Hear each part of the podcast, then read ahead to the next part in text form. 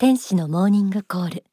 今週お届けするのは月刊幸福の科学2022年3月号に掲載されている大川隆法総裁書き下ろしの言葉心の指針。タイトルは他人の愛に対する感謝です。では早速朗読します。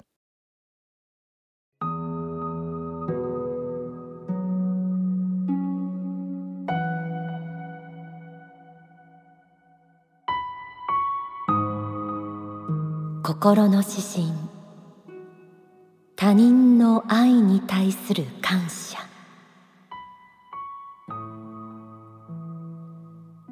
こんなに頑張っているのに認めてくれない。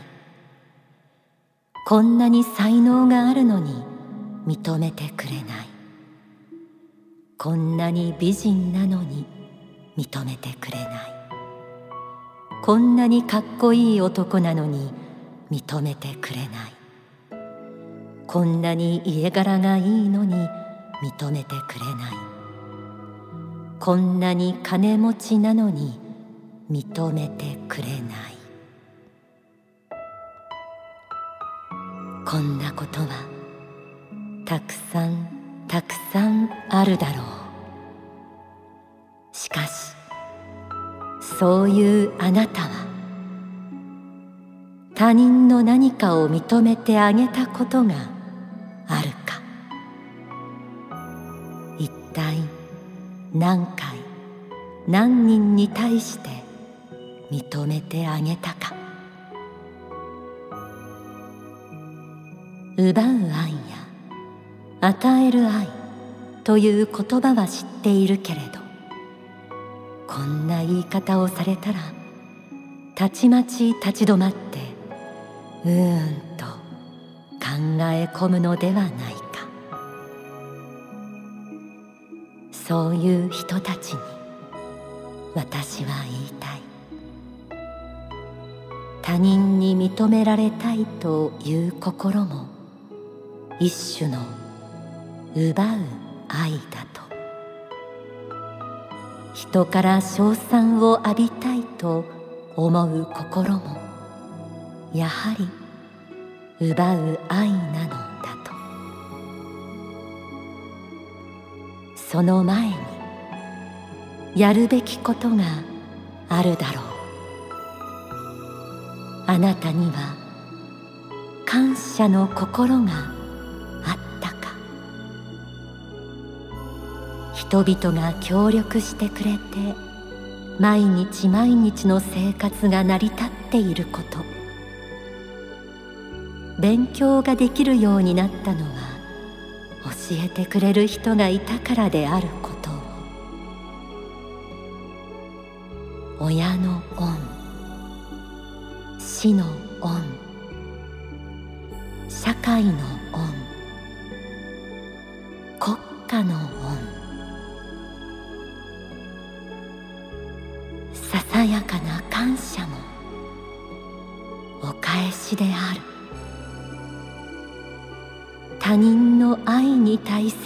感謝も与える愛の出発点だと知ろう。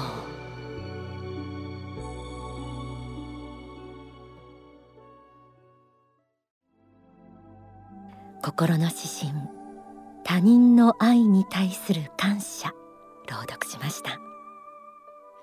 人は誰しも認めてほしいと思うもの。以前この番組でも人間には承認欲求がありこれ自体は成長のエネルギーでもあるとお伝えしたことがあります。でもこの認めてほしいという思いは人間の持つ欲望の一つという側面もあってこれで満足というようなことを求めたら再現がありません。皆さんの中にも一人孤軍奮闘しているのに誰にもその頑張りを評価してもらえなくてわびしさを感じたりとか。人が認められているのを見ると相対的に自分は認められていないと感じ嫉人の心が芽生えたり。それが自分の得意分野ならなおのことかもしれません。しかし実際には周りの人は意外とあなたのことを認めてくれているものなんですよね。あなたの頑張り才能容姿家柄財産など結構公平に見てくれている人はいるものです。でも当の本人は自分が求めるほどに認めてくれない。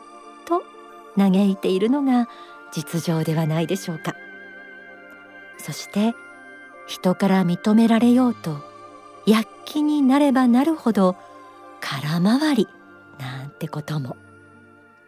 書籍上昇志向にはこうあります。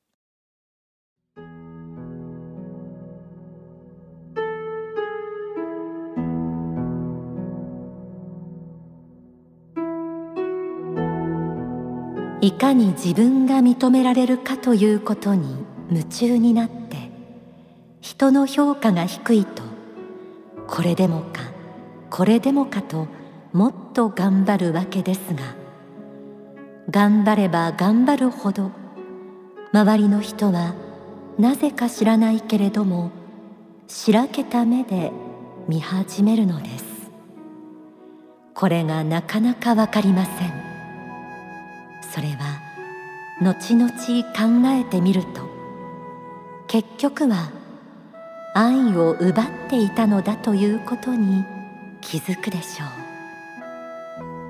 多くの人からの褒め言葉や称賛を得ようとして頑張っていると他の人から見てみればそれを認めることによって何か自分から持ち出しが出るような感じ。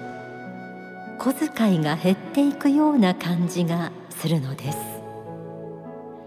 いかにも認めてほしそうに動いている人を見るとその人を褒めたりすれば損をするような気がするのです。いかにも認めてほしそうな人を褒めると何か損をするような気がする。この気持ちわかる気がしませんか？それは認めてくれないくれないと相手からもらおうとばかりする心が引っかかるからでしょうね。心の指針にも他人に認められたいという心も一種の奪う愛だ人から称賛を浴びたいと思う心もやはり奪う愛なのだとありました。さて心の指針ではこういった人たちには一つ欠けている視点があるのではないかと問いかけます。こんなことはあるだろ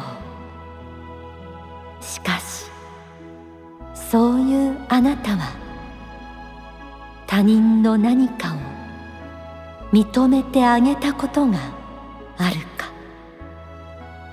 一体何回何人に対して認めてあげたか。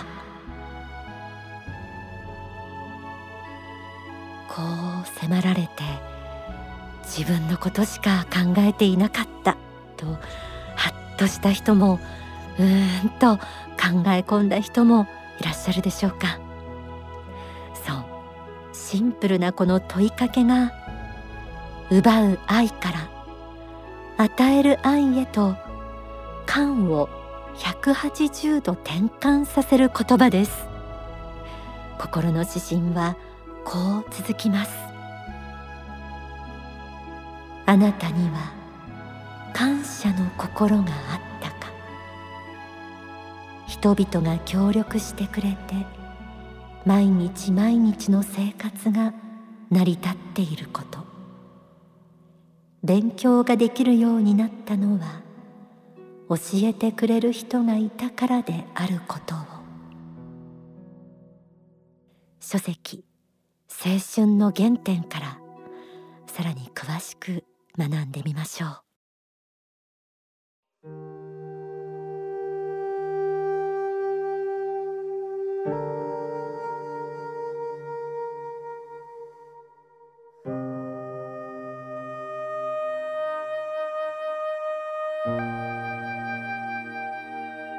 多くの人の努力を通して自分の現在ただいまの生活が成り立っているということをまず知ることが大事です。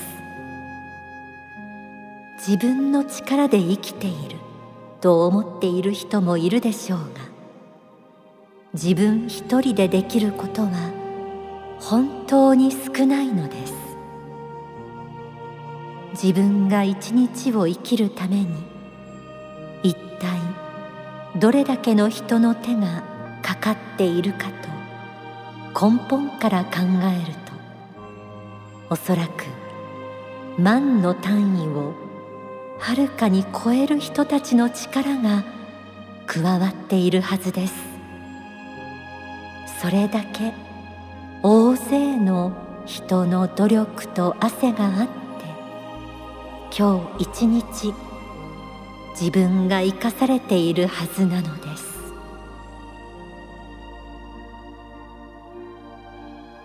認めてくれないという人は確かに努力もしているのでしょう。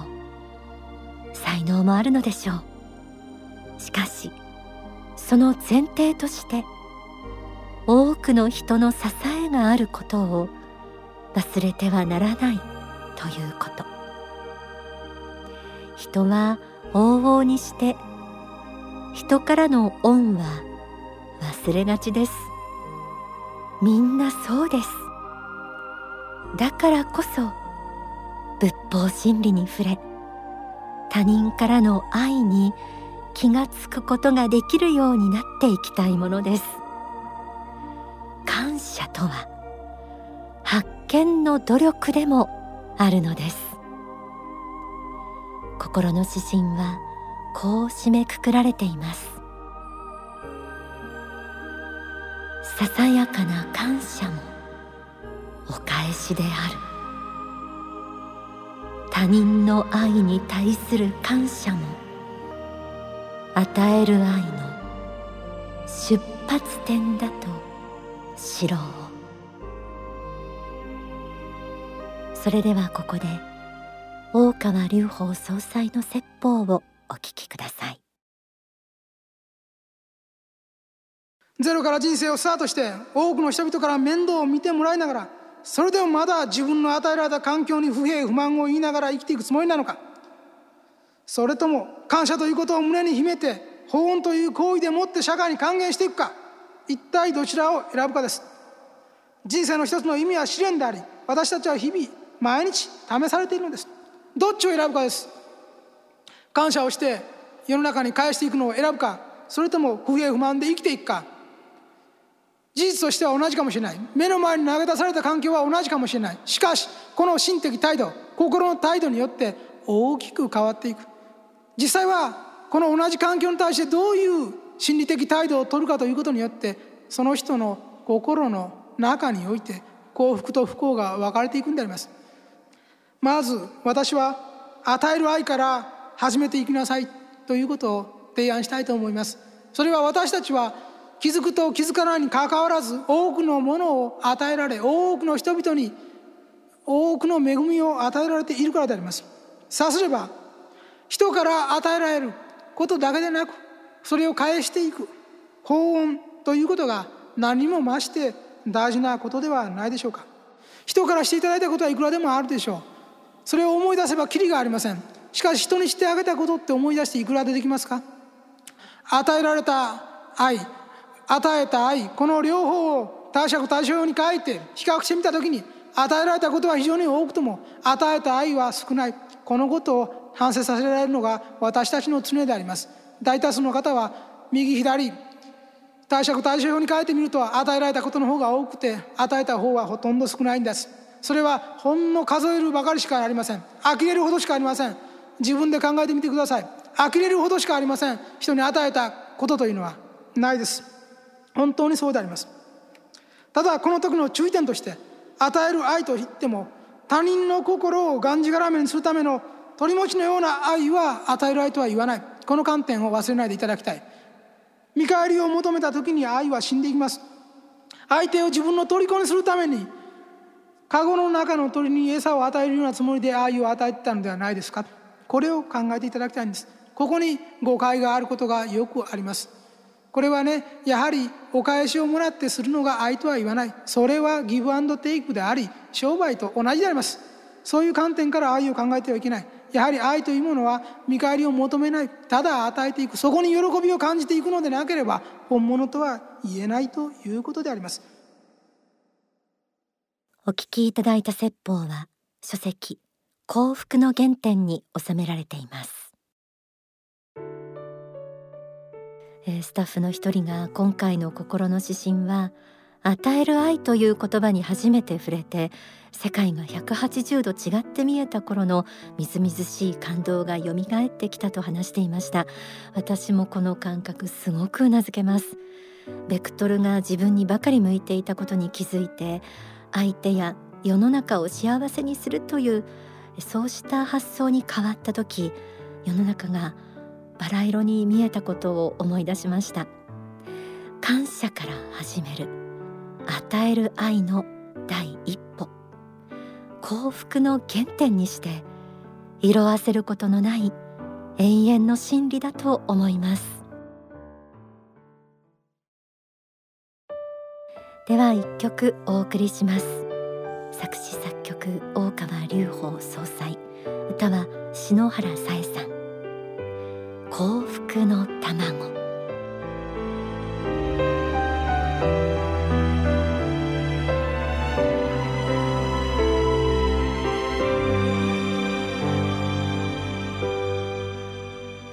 愛は幸福の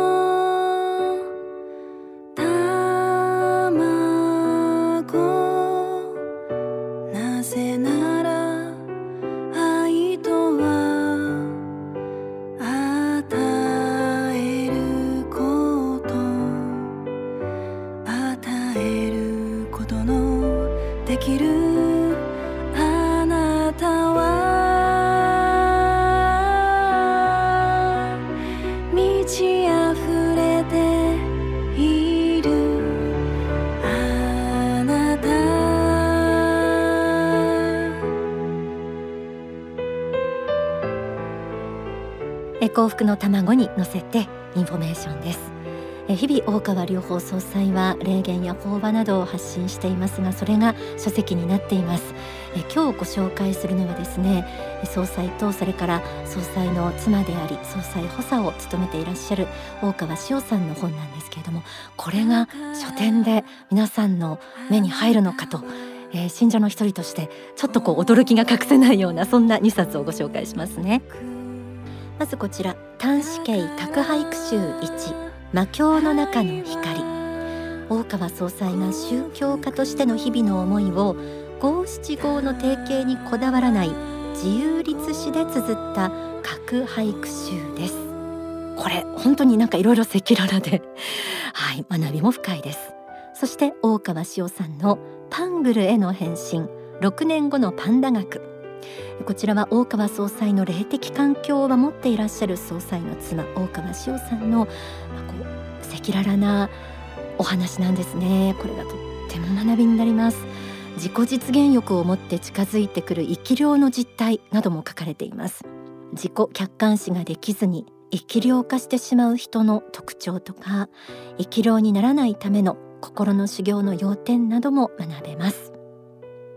たくさん発刊されている書籍の中から今日はこの2冊をご紹介しました。